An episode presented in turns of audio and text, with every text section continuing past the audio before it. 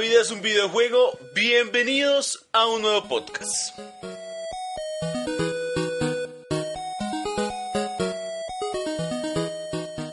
Y otra vez nos encontramos en un TBT Gamer, uno más de los que ya hemos hecho. Hemos hablado de Gears, hemos hablado de Crash Nitro Bullet, o más conocido como Crash Car. Y creo que es momento también de hablar de una de las consolas más importantes de la historia de los videojuegos y que durante esta semana estuvo cumpliendo 25 años. Ya el tiempo pasa y aunque no muchos, la conocimos apenas salió, sino años después, pues sin duda es una consola que marcó época, que nos marcó a muchos como jugadores y que vale la pena rendirle un homenaje y poder recordar como todas esas cosas que vivimos alrededor de esta consola, los juegos que jugamos, por qué es una consola importante. Así que dedicamos este TBT Gamer a esta consola y para eso invitamos dos integrantes del blog de La vida es un videojuego para que charlemos sobre esta consola y bueno, la recordemos porque sin duda es muy importante. Así que solo vamos a Alejandro Cañón, ¿cómo va?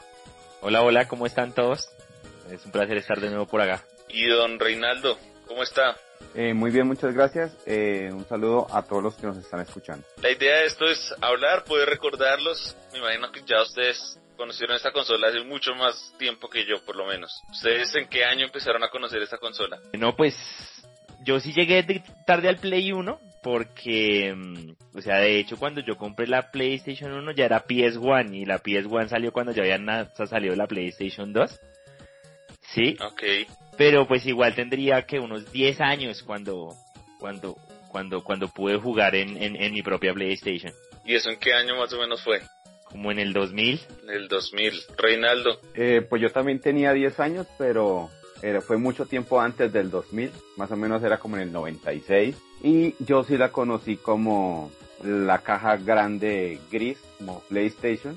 Yo sí la conocí más, pues no fue de salida, pues porque acá en Colombia, pues consolitas de salida y más en esa época era complicado, pero sí la llegué a, a conocer grandotota. Sí, porque, bueno, creo que a mí me pasó lo mismo que Alejandro y, y la conocí, bueno, yo, yo la vi cuando estaba, cuando era grande, pero en ese momento no, no era mía, pues, o sea, en los negocios. Los negocios esos que uno iba al barrio a jugar, a pagar mil pesos por una hora y el fin. Pero cuando tuve mi primera consola de PlayStation fue la PS One, la pequeña, fue más o menos como en el 2004.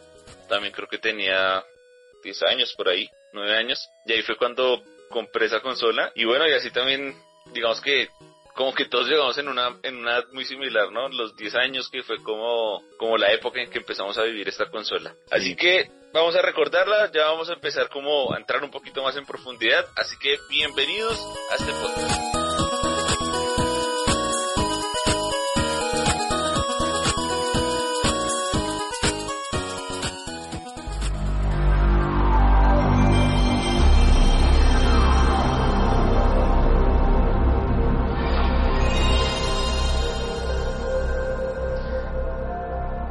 Arranquemos por la historia.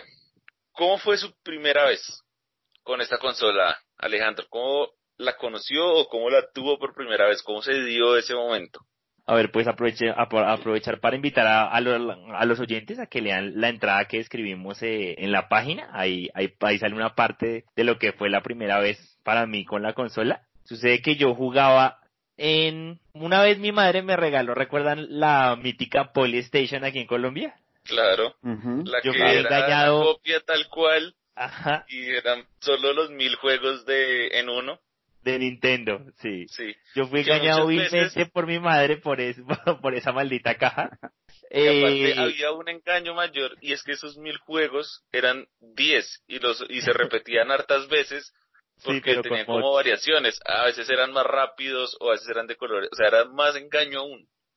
Ajá, entonces, de hecho, cuando hablo con mi familia, mis primos se burlar mucho de mí cuando vi la caja así de que se veía una PlayStation, yo estoy emocionado y pues no, era una poli. Pero después de eso, eh, yo me la pasé, yo me la pasaba jugando mucho en, en, la casa de mis primos, ellos tenían una Super y para mí la Super Nintendo era lo mejorcito. Y ahorrando ahí con esfuerzo, un día reuní como, o sea, ya con esfuerzo y pues con, eh, con lo de la mesa de niño, que, que se reunir como unos 200 mil pesos y entonces mis primos dijo, pues mis, primos me dijeron, pues en vez de comprar una, una, super, pues cómprese, pues comprémonos una, una PlayStation, una para usted, y con mi pa y, con mi papá pues nos compramos otra. Entonces, eh, pues ya nos habíamos decidido a comprar la PlayStation. Eh, uno de mis primos dijo, pues camine a un videoplay, a uno de esos lugares en los que pagamos por jugar play, probamos juegos a ver qué, con qué juegos nos, nos llevamos ese día, ¿sí? Y fuimos a jugar, yo recuerdo que jugamos Jackie Chan y Pepsi Man. Y yo enamorado de esa consola, eh, fuimos a comprarla, nos salió a, a 250 mil pesos cada una, estaba como a 300 mil pesos en esa época una PlayStation. Y como compramos dos, nos hicieron la super rebaja ahí. Y claro, en esa época pues estaba ese de ponerle chip y uno o sea, le regalaban como de a 10 juegos uno por comprar la consola. Claro que los juegos eran como a dos mil pesos. Ajá, exacto, sí, era, era, era, muy barato porque eran, eran, era en CD. Y pues ya, entonces eso fue comprar la consola, irse a la casa emocionado y trasnochar donde uno más pudiera jugando, probando todos los juegos. ¿Y usted, o sea, digamos que el combo también era con sus primos o fue algo más solo? No, no, sí, o sea, o, o, sea, o sea, digamos, eh, al principio hacíamos mucho eso de que compremos juegos diferentes y nos los prestamos, sí, entonces, entonces fue, fue muy severo a veces, digamos, yo compré después la L, el multitap, y entonces ah, sí, sí, sí. me iba a la casa de ellos a jugar, o sea, yo llevaba mis controles y jugábamos Crash Car. Ahí lo, o sea, lo, que se pudiera jugar de a más de dos jugadores era lo más divertido. Claro, claro, o sea, creo que fue también una relación ahí con sus primos en que fluyó todo. ¿Y a Reinaldo cómo le fue? Pues yo primos eh, gamers no tuve, mi compañero gamer fue mi papá. Incluso pues estamos, eh, yo estoy en esto, pues, gracias a él, que, pues, nosotros primero compramos una Magnavox, y ese, pues, era otra historia para, para el, el especial de Día del Padre del otro año. Pero, eh, con mi papá, pues, salíamos mucho a dar vueltas, que comprar la ropa, que un pantalón, que algo, y había un local de videojuegos. Y había un señor que estaba jugando Ridge Racer. Y pues nosotros nos quedamos mirando ese televisor, pero embobados. Nosotros pues no compramos consolas muy seguido y nuestro salto fue de Super Nintendo a PlayStation 1. Nosotros nunca tuvimos 64 en las primeras épocas.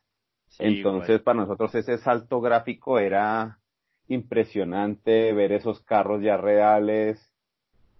Y uno, no, pero ¿qué es esta vaina? Entonces mi papá preguntó, dijo, no, está la Play 1, que viene así, que viene así y pues esa, esa mirada de padre e hijo que decíamos, no, su mamá nos va a regañar por gastarnos esta plata, pero la compramos igual que, que este, este chico Alejandro. Uy, hasta ya si no me acuerdo la, el precio, no tengo tan buena memoria y pues, y como me doy cuenta a mis años, porque ustedes tenían 10 años después del 2000, yo si no, entonces, eh, no, no recuerdo cuánto, cuánto valió. Pero sí me acuerdo de que pues obviamente pues la compramos, ya pues, estábamos listos y dijo, bueno, acá toca poner la espalda que su mamá nos pegue porque qué más hacemos. Y llevamos Tekken 2, el primer Crash, obviamente Ridge Racer y un juego que se llamaba Area 51, que me arrepiento que juego tan malito. Pero pues en esa época pues uno que iba a saber de reseñas o cositas así de Metacritic, nada. Y otro que si no me acuerdo, o sea, me acuerdo haber jugado esos, quién sabe cuál, sería el quinto juego, porque también nos daban la consola, eh, dos controles y cinco juegos. Y como eran chipiaditos, pues entonces pues uno ahí revisando la cajita de cartón llena de, de jueguitos. Pero creo que ustedes se los vendían en felpa o en cajita plástica. Sí, no, en felpa. No, a mí en, cajita plástica. No, yo lo estuve en felpa. Y, y de hecho yo los exigía en cajita plástica, la felpa me parecía lo peor. Sí.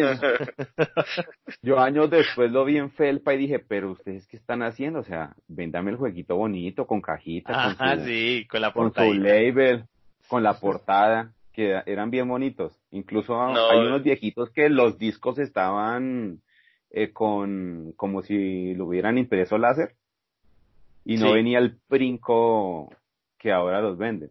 Ajá, sí, venía con la galleta y todo en la en la en la portada. Sí, o sea, eran bien trabajado, bien trabajada esa piratería.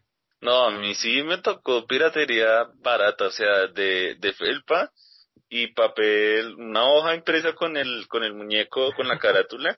Incluso eh, tuve carátulas a blanco y negro, o sea, más pobre aunque no tenía para la impresión de color. Sí, claro, claro porque, pues porque no, no sé, eran muy baratos.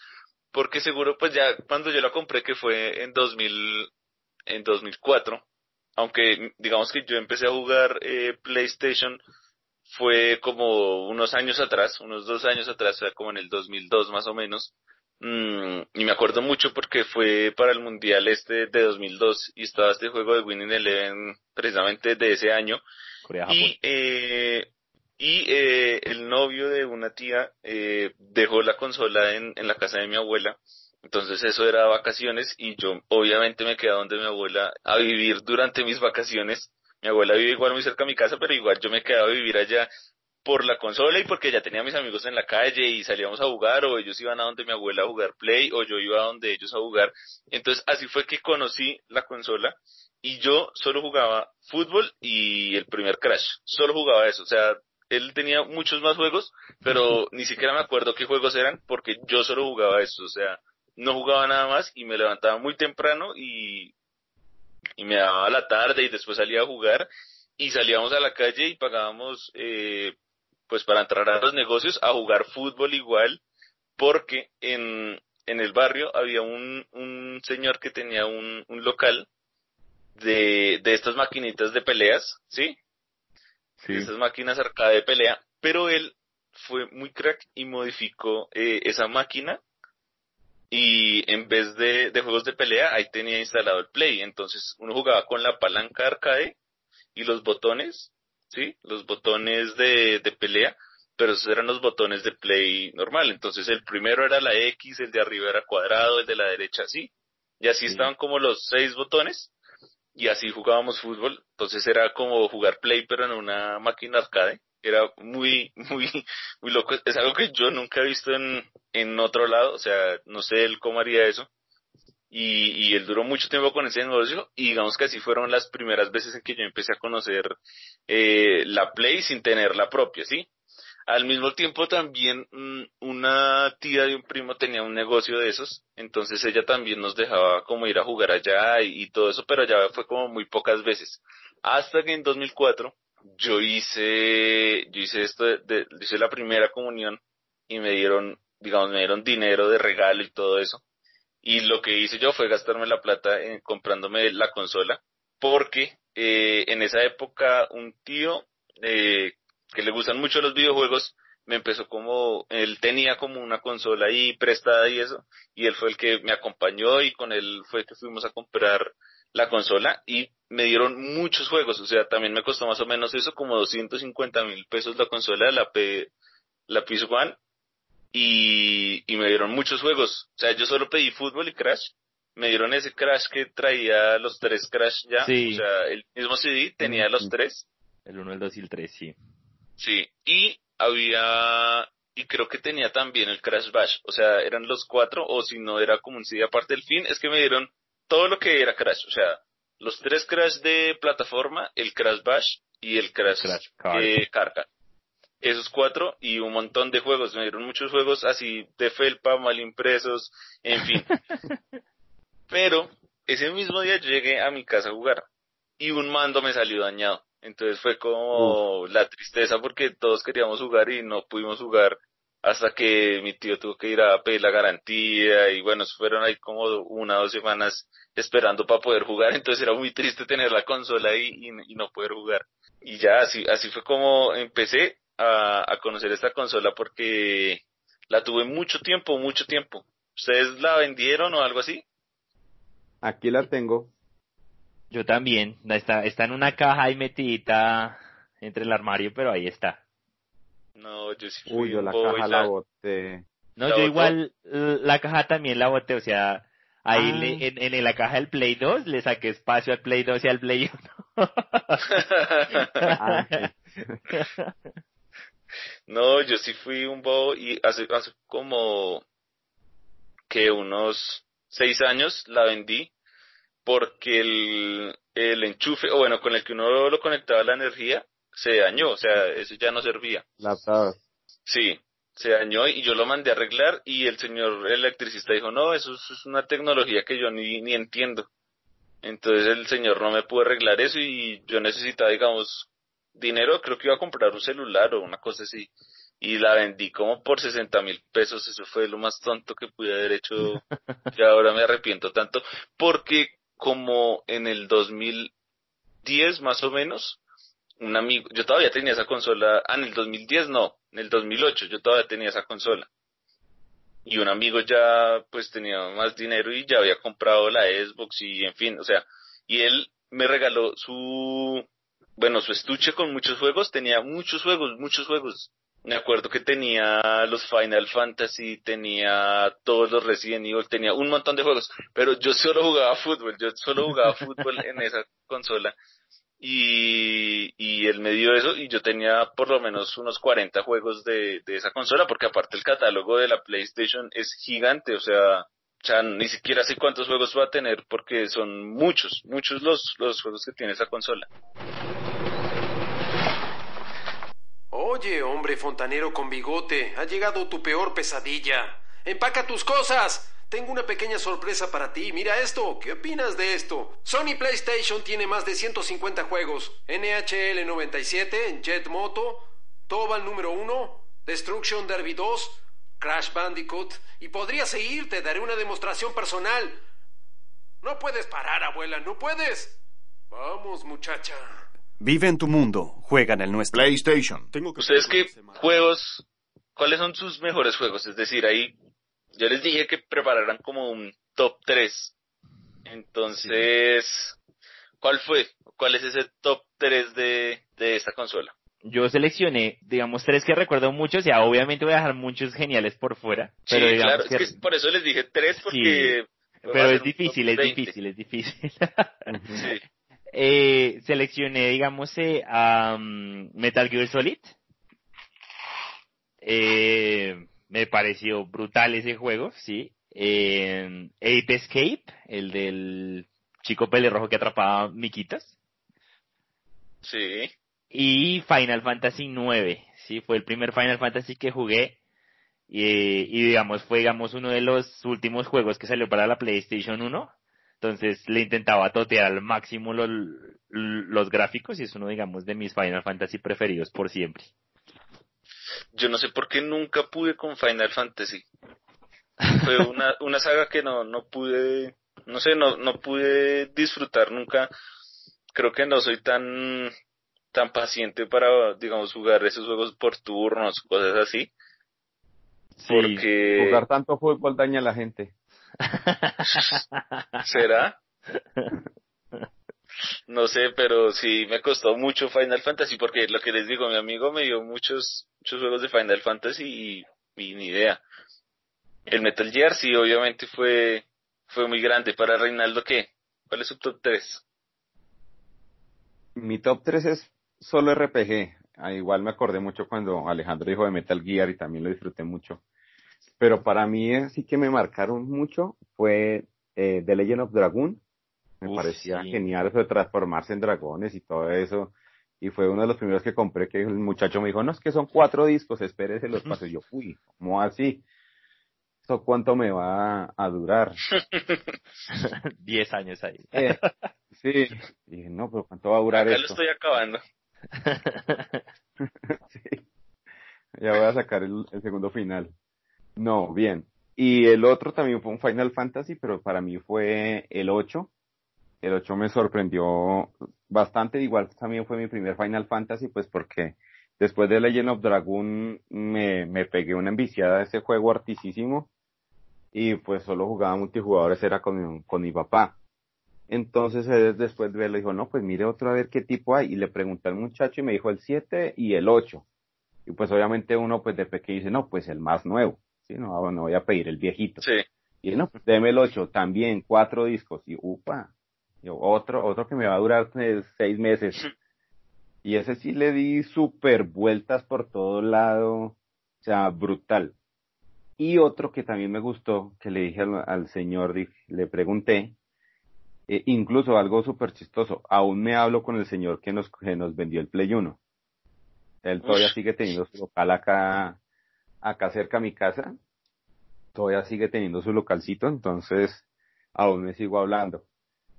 Y él le dije, bueno, quiero algo así con lo que me gusta. Ella sabía que yo buscaba RPG. Ahí me compré los Persona, Lunar, muchísimos. Y dijo, me llegó uno nuevo que le va a gustar a usted, pero pues toca que lo pruebe acá. Entonces me lo dejó probar ahí. Que era Brave Fencer Musashi. Uf, Y era un RPG, pero era como un poquito como de action RPG. Sí, porque no había, no había combate por turnos. Que era Como lo que Kingdom me Hearts. gustaba a mí. Exacto. Y cuando lo oí dije, no, esto está súper genial y ese también me, me le di mil vueltas. Y así, un, qué pena, Juan, le voy a, voy a meter uno, uno ultimito que es Chrono Hágale, Cross. hágale, hágale. Chrono Cross tiene un bonus especial porque uno de mis tíos también le gusta así como, como mucho los juegos y yo compré Chrono Cross y lo empecé a jugar. Y yo, ay, préstemelo. Digo, pues bueno, y camine y me, ese día, esa semana me quedé con él y cuando lo puso y que lo iba a acompañar es que yo para guiarlo le salen compañeros diferentes. O sea, cada vez que tú pones eh, Chrono Cross y le das nuevo juego, los compañeros de inicio son totalmente diferentes. O sea, eso fue para mí súper genial. como así que Revolucionado. cada, pers- cada persona tiene una partida diferente y nuevos compañeros. Para mí eso fue súper genial. Bien, ustedes son, bueno, de los de Reinaldo, admito, había, hay muchos juegos que no, no había escuchado. Sí, O sea- el Chrono Cross yo no tuve oportunidad de jugarlo, pero los, el, el Final Fantasy VIII y el, y el Brave Fencer Musashi no lo recordaba. Es muy buen juego. Ujú. Increíble, bueno, yo sí, digamos que fui un poco más eh, a estos juegos. Siempre digamos que para mí las consolas han sido como, como el poder compartir con alguien más, o sea, no, no solo jugar solo. Entonces, para mí, bueno, digamos que en, en- si lo pusiera en orden, a un juego de shooter que yo lo pronuncié mal toda mi vida y yo le decía Symphon Filter, pero Sí. Exacto.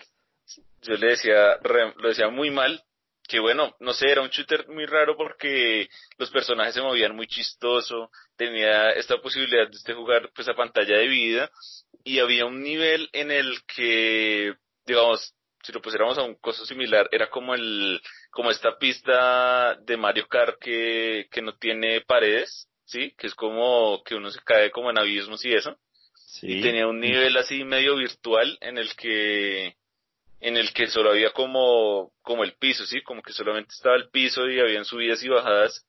Y era, era muy chistoso porque uno también pues podía morir simplemente cayéndose. Entonces era un shooter muy muy extraño por cómo se movían los personajes.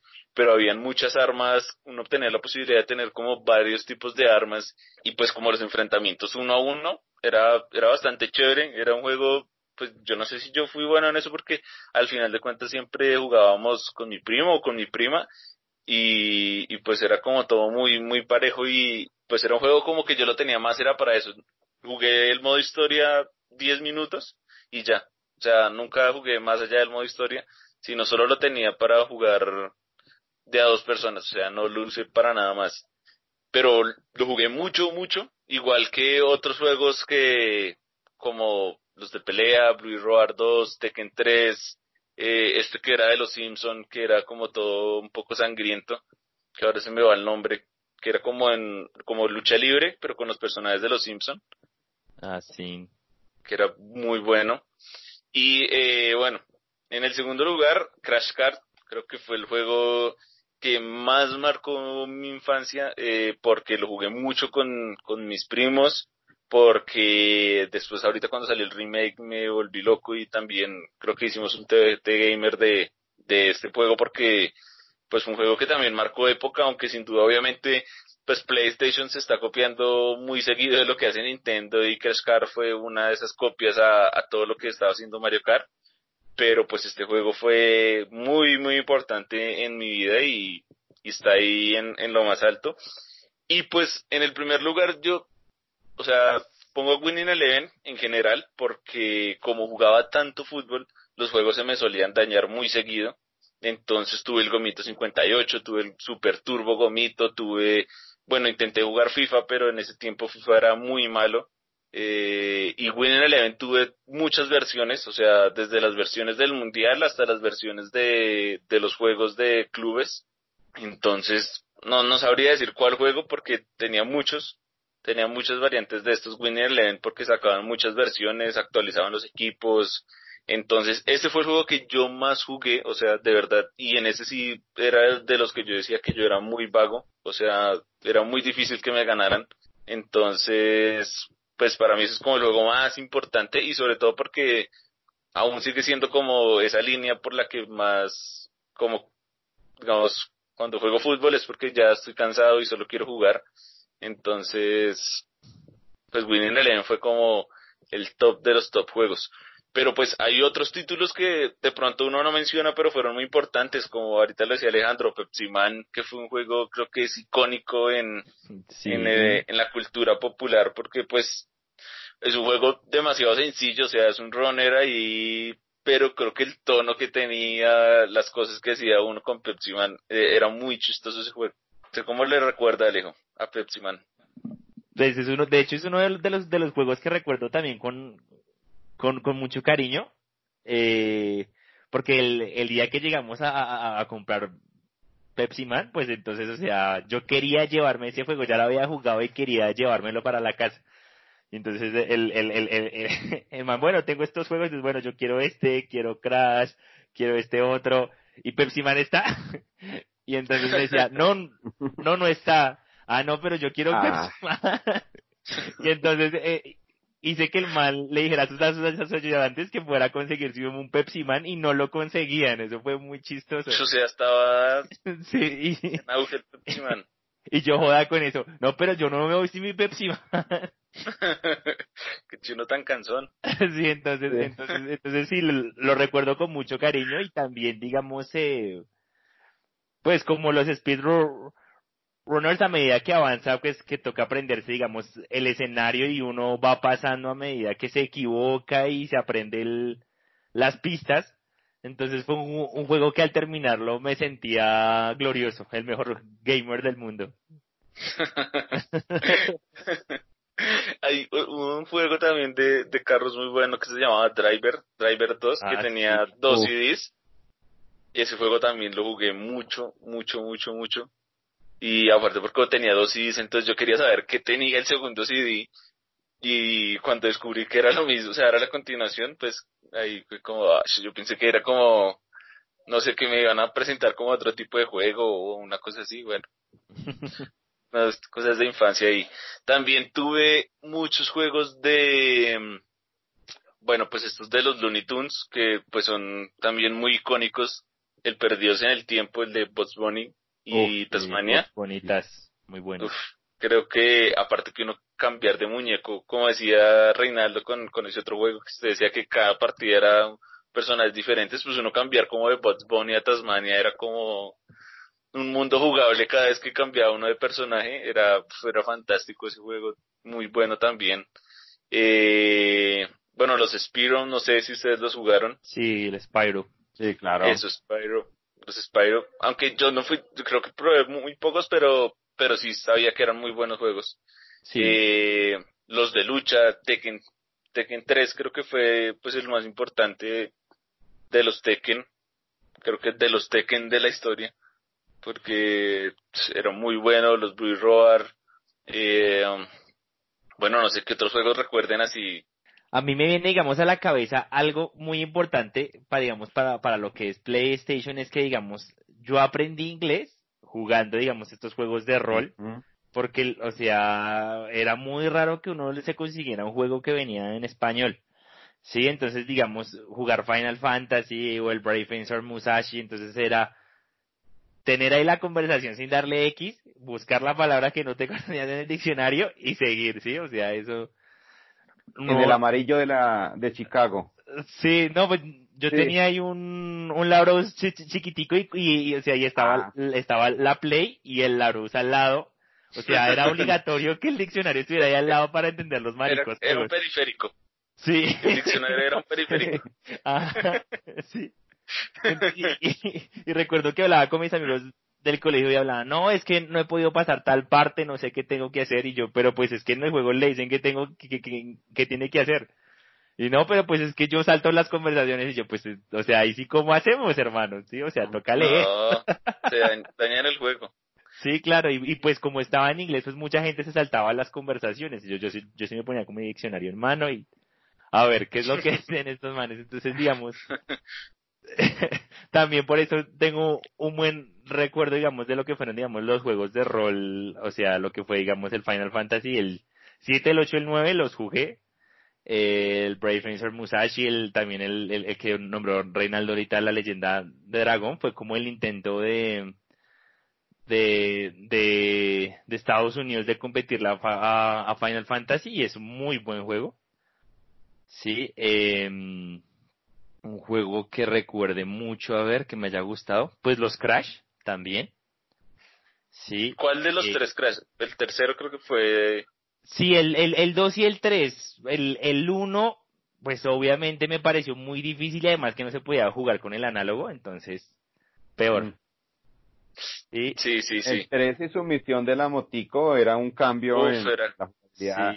sí, uno cuando llegaba a Y- este y- nivel era, uff, qué genial. Y Coco corriendo con el tigrecito también era... Locura. O sea, que uno... Que o sea, una de, las misiones era pues pasar los niveles rápido, o sea, hacer un tiempo rápido, pero hacer el nivel rápido con, con Coco y el tigre era era muy chévere, o sea, poder correr con el tigre, uf, eran cosas demasiado buenas. sí, Otro que se ven acordar mucho es Soul Raver, de Legacy of. Uy, sí, Soul River es genial. Ah, sí, sí, sí, no sí, sí, sí, sí, ya sé cuál, sí, claro.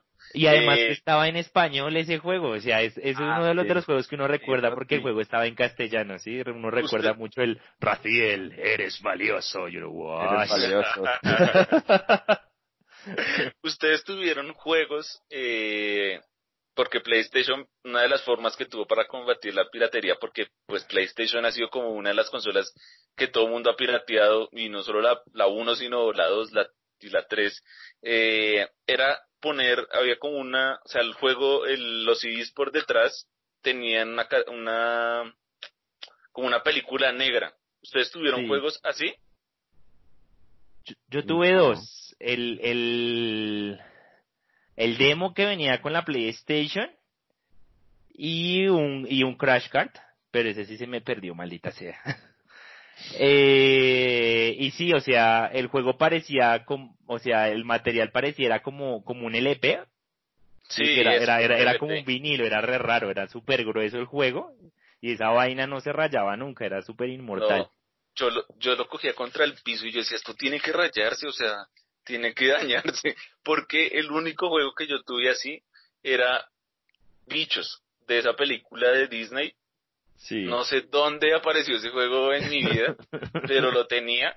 Y ese juego sí, yo lo tenía en cajita y toda la vuelta, o sea, de, de verdad era como un juego súper original.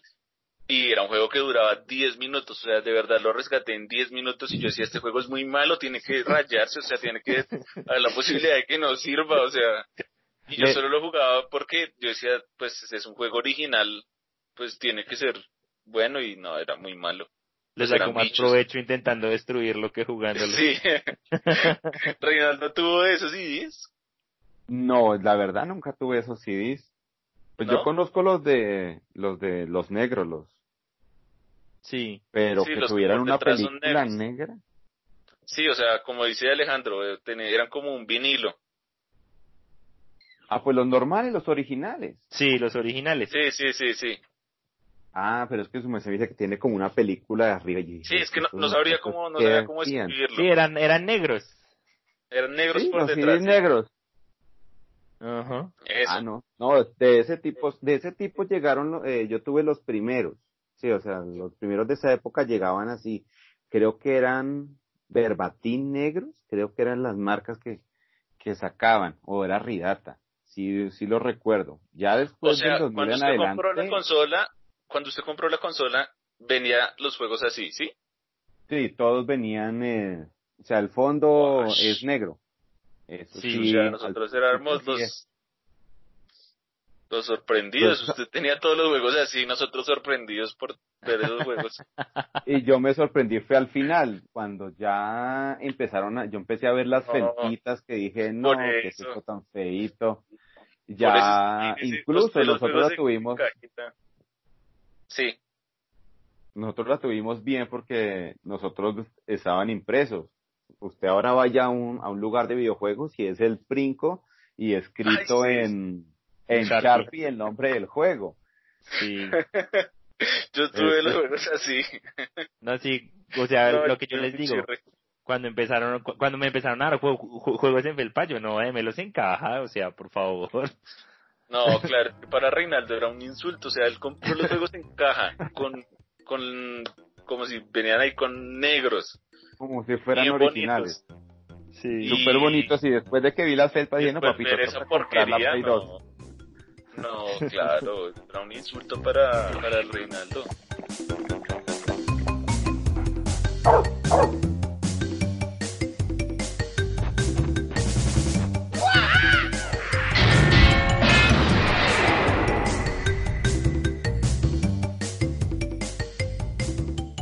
Hay, hay otra cosa muy importante de la PlayStation y que se volvió también un icono como en todo el tema de jugar PlayStation y era la memory card. O sea, Oh, sí, claro. tener la posibilidad de, de guardar las partidas eh, y saber administrar qué uno iba a guardar, porque pues los Los 15 espacios eran, bloques. eran 15 bloques nomás. Y, y había que saber uno que guardaba porque pues si uno se arriesgaba a jugar un juego nuevo y no había terminado otro, pues podría correr riesgo o de no poder guardar o de tener que borrar alguna partida de alguna cosa. ¿Cómo recuerdan todo eso? Yo recuerdo que primero tuve una mem- memory card, sí, y pues normal, o sea, digamos, uno empezaba a grabar al principio, pues uno, ah, no, eso hay suficiente espacio, y tenía 15 juegos, y pues tenía 15 bloques, y normalmente cada juego pues ocupaba un, un, un bloque, cuando digamos uno, pa, No. jugaba fútbol, y pa, dos, tres bloques, y uno, uy, Dios, ¿qué es esta vaina? Eh, creo que el Soul River también manejaba dos bloques, y uno, entonces claro, ahí ya uno, como tú decías, uno se empezaba, digamos, a, a preocupar, ¿sí? Pues la mejor forma era comprarse otra mem- otra otra otra memory card y juego terminado, pues lamentablemente digamos ya to- tocaba borrarle la memoria para para continuar con el siguiente. Pero si era algo así. Sí, es que el, lo- el fútbol sí guardaba dos espacios, era muy cruel porque porque a mí me gustaba guardar hasta los goles que yo hacía así muy espectaculares y, y me tocaba ahí como a veces adivinar porque no decía como, o sea, la memory card no decía exactamente qué era lo que tenía ahí guardado, o sea, en, en cuanto a fútbol decía como Winning Eleven 6, ya, ¿sí? Entonces uno no sabía si eso era una partida de una liga que uno estaba jugando o, o de verdad era, sí, o, o era un Sí. gol o entonces había que administrar todo eso, lo mismo pues con Crash, había que también saber manejar todo ese tema, con todos los juegos era muy difícil como, como, y, y si se dañaba la memory card pues ahí ya uno perdía un montón de tiempo. A Reinaldo, ¿cómo recuerda eso?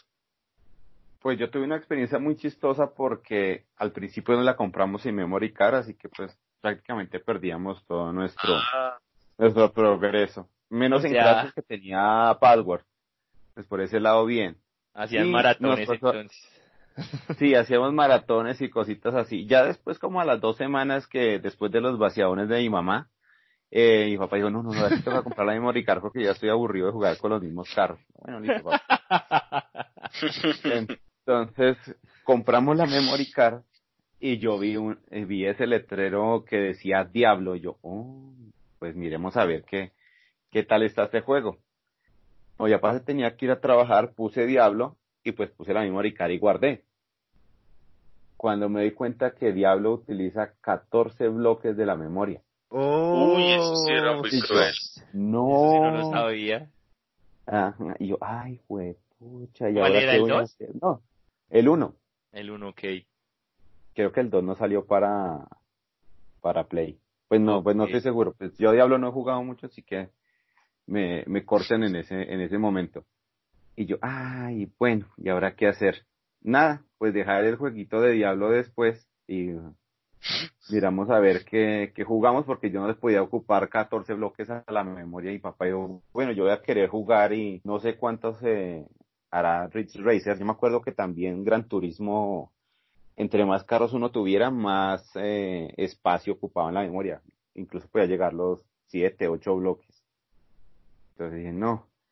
Pero después recuerdo que salieron unas, no sé si ustedes recuerdan, unas memorias anaranjadas que uno pulsaba un botoncito y iba hasta 8. Sí. Eran memorias genéricas. Sí.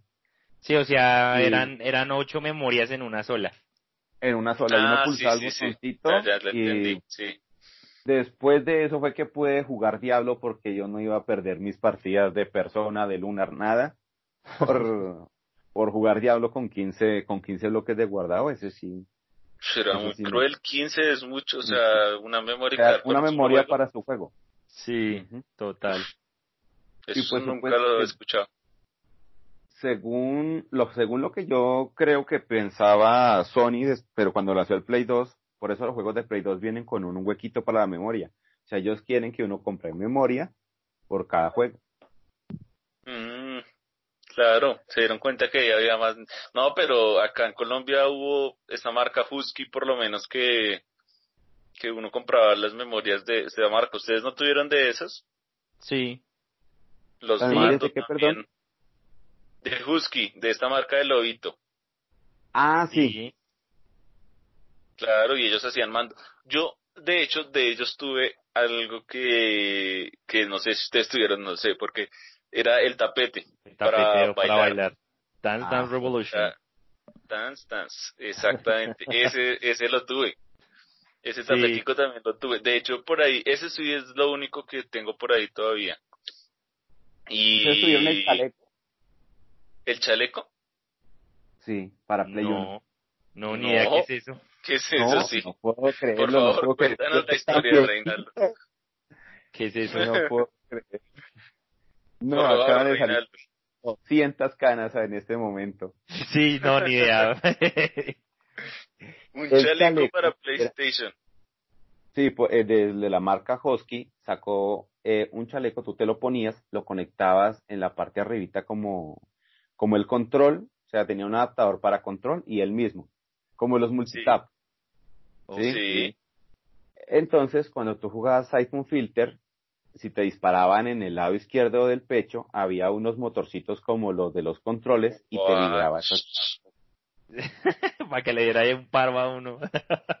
Sí, era muy chistoso. O cuando chocabas en Gran Turismo o cuando chocabas en Cars, el chaleco te vibraba como si tú te estrellaras.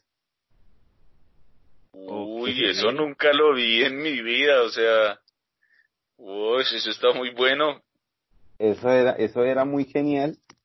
Y, y pues simplemente transfería la, y si ponías otro juego y vibraba, pues eh, un ataque o alguna cosa, pues te vibraba todo el chaleco. Simplemente trasladaba la vibración a- al chaleco. Pero en Cyber Filter era muy genial porque tenía como esa detección. Igual eran como tres puntos. Era eh, derecha, izquierda y centro. No era mucho.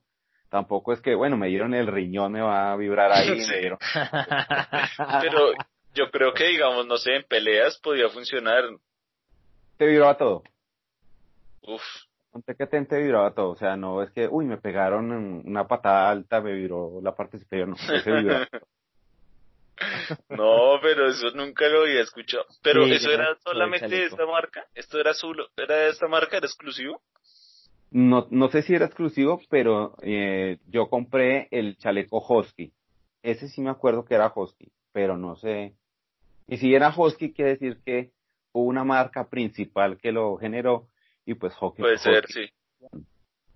Puede ser, sí. Qué, qué locura eso. Nunca había visto, nunca había escuchado un chaleco de PlayStation. Sí, yo Y tampoco he ahorita con, eso. con esta tecnología debió deben sacar uno muchísimo mejor, no sé. No, pues obvio, o sea, si para esa época Absoluto. funcionaba así, ahorita ya puede haber de todo, o sea, no, qué locura eso. Bloody Roar 2 The New Breed.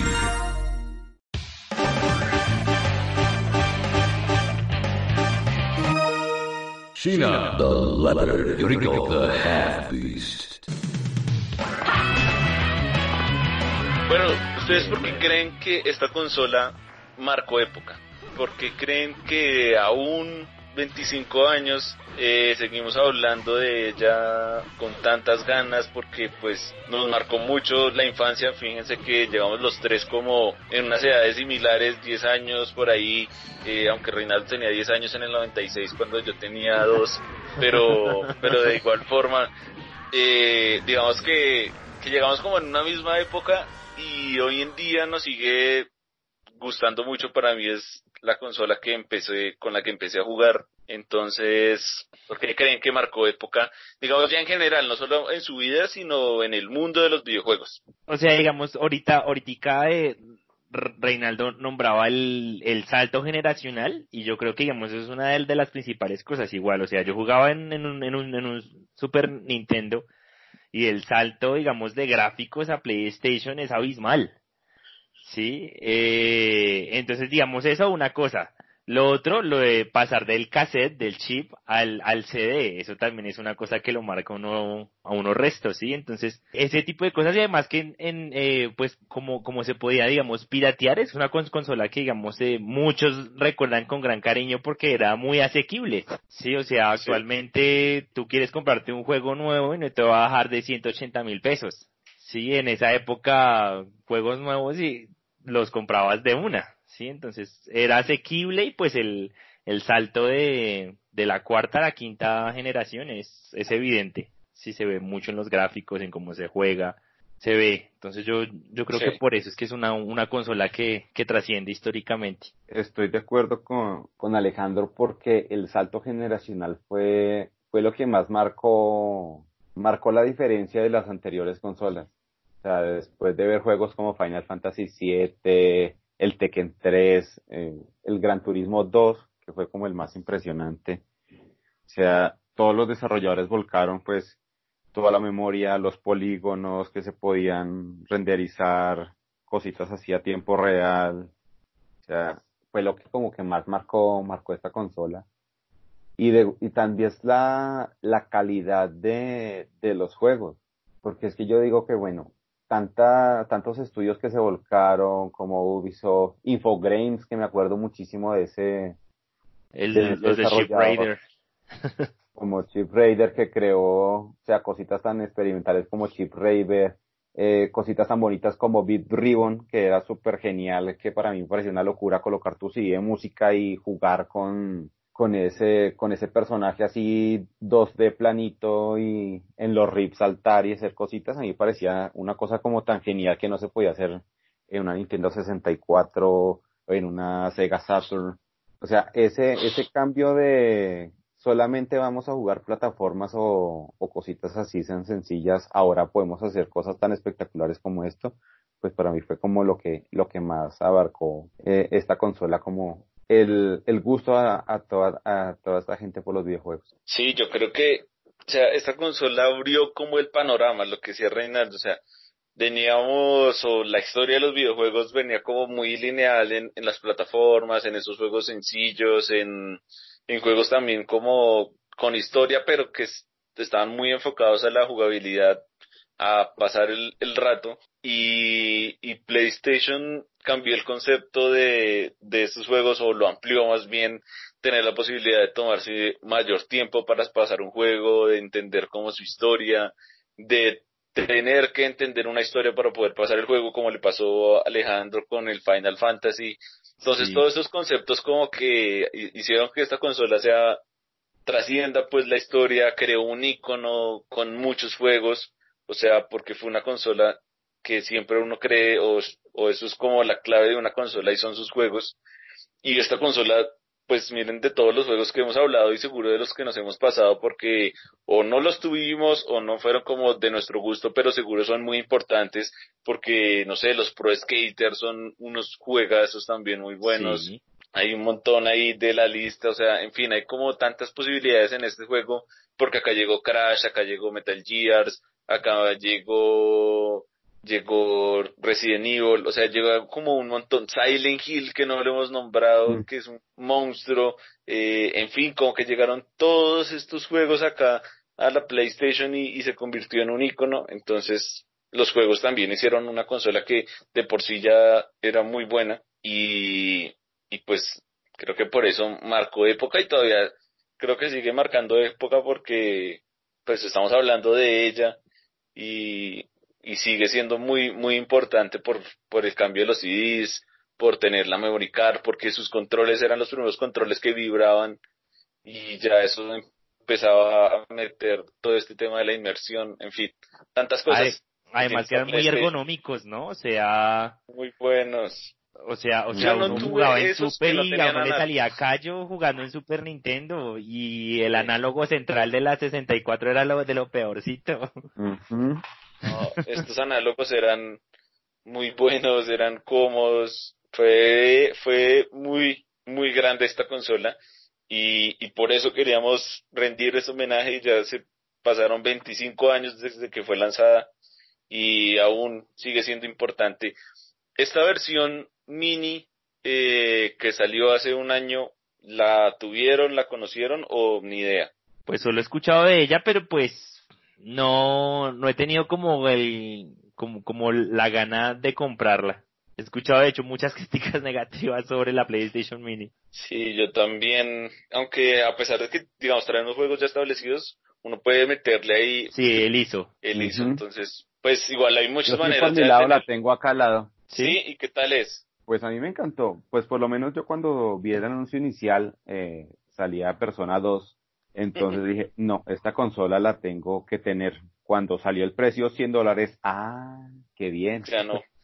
sí, ah, gracias. Ya, ahorita, ahorita está muy barata. Eh, la compré en se 100 consigue en pesos. ciento- 100 mil. ¿La sí, compré en 100 mil pesos? La conseguí. Sí, claro. Uf, muy Barata. barata. ujú. Claro, yo, yo la estuve mirando, pues, mientras buscaba como todo este tema de, de, para hacer el podcast, y la encontré en 160 mil pesos, en tiendas, pues, almacenes de cadena, que ya es un precio, Sí. digamos, normal. Eh, hubo una promoción, no recuerdo si fue para americano o para la vela, pero eh, tú comprabas cualquier electrodoméstico o cualquier eh, cosa de, de electrónicos y por 100 mil pesos te llevabas la Play 1. Ok. Ah, y así fue como la consiguió. No, yo ya la conseguió meses antecitos, hubo como una, una promoción en Amazon de que la sacaron en 20 dólares y pues con el envío quedó como en 98.900. Muy barata. Sí, Entonces, claro. Estuvo, estuvo súper bien. Una cosita que quería agregar de la, de la Play 1, pero la original, es de que también fue muy importante, fue para nuestros papás y sobre todo los papás rumberos, porque uno venía del cassette y pues una de de que no, la Play 1 no fue una mala compra, es de que ya tenía sus cassettes de Mecano, de, em, ay, se me olvidaron los tres muchachos. Eh, Menudo. eso, menudo, menudo, tenía sus, sus discos. Y entonces, no, mamita, veas que acá, aparte de que tú puedes escucharlo acá en el televisor, mira, acá te sale como un video lo más de chistoso, que era como unos eh, salvapantallas eh, chistosísimos. Entonces uno colocaba ahí y ya, ay, ve, acá puedo colocarlo. Claro, mami, vea, nosotros te acercamos el televisor, te hacemos lo que tú quieras y pones tu música mientras estás eh, viendo cualquier cosa, mientras haces el almuerzo. Y ay, muy genial. Y así fue que convencimos a mi mamá. Y muchos papás rumberos dijeron, no, pues yo le compro la Play 1 a mi hijo y compro un reproductor de CD que en esa época era. Al mismo tiempo. Ajá. Claro, sí. No, ese 2 por 1 no, no se pierde. Sí, sí, sí, esa, esas eran una de las funciones que, que tenía, pues uno podía escuchar música. Sí, pues, o sea, Los, los juegos venían con tracks de, de música. sí, recuerdo, el Winning Eleven tenía track de música, los, ¿recuerdan es- este juego cómo se llamaba? Los que eran de, de el, el Twisted Metal. Uy, Ah, también nos faltó nombrar. Twister Metal, por El, el Dios. Twisted Metal, el 4 tenía, mu- mu- o sea, tú lo ponías en una grabadora y tenía track de música. Genial. Uy, el Twister Metal era un juegazo, por Dios. No, pero digamos, o sea, eh, PlayStation como que siempre le ha tirado a eso, o sea, digamos, eh, el PlayStation 1 fue, digamos, la época, digamos, del BCD. Para el PlayStation 2, eh, uno podía reproducir ahí sus DVDs. Y el PlayStation 3 reproduce Blu-rays, igual que el 4. Sí, el Blu-ray, sí, señor. Sí, entonces, Sí. lo que dice Rey, o sea, uno busca ahí el, el 2 por 1 El engaño.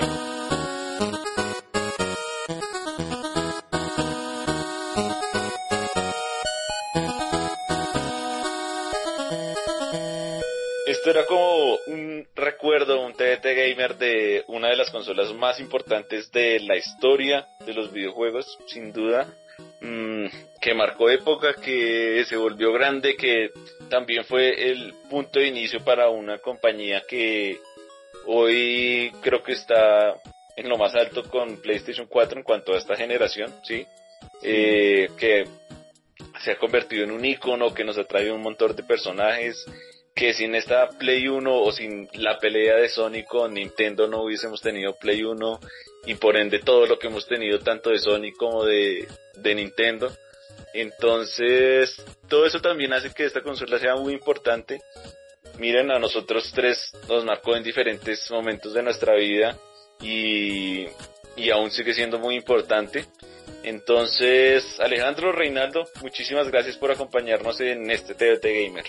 No, gracias a ti por invitarnos. Genial. Recordar, recordar es vivir. Ay, recordar semejante consola. Mm, eso. Muchísimas gracias de verdad también por invitarme. Eh, muchos saludos también a los, a los chicos que nos escuchan. Vale, muchísimas gracias. Recuerden que estamos en Twitter, en Facebook e Instagram como La Vida es un videojuego, que pueden escuchar los podcasts en iTunes, en Spotify, en Deezer, en Evox. Y pues nada, nunca dejen de jugar, nunca dejen de recordar, si tienen comentarios que nos hagan recordar qué juegos les gustaban de la PlayStation 1, eh, su top 3 de este, de esta gran consola, pues ahí en redes sociales nos escriben, o en los comentarios de, de la entrada en el blog también nos pueden escribir, en fin. Ahí estamos, esto es La Vida es un videojuego, lo son los podcasts, y nos estamos oyendo.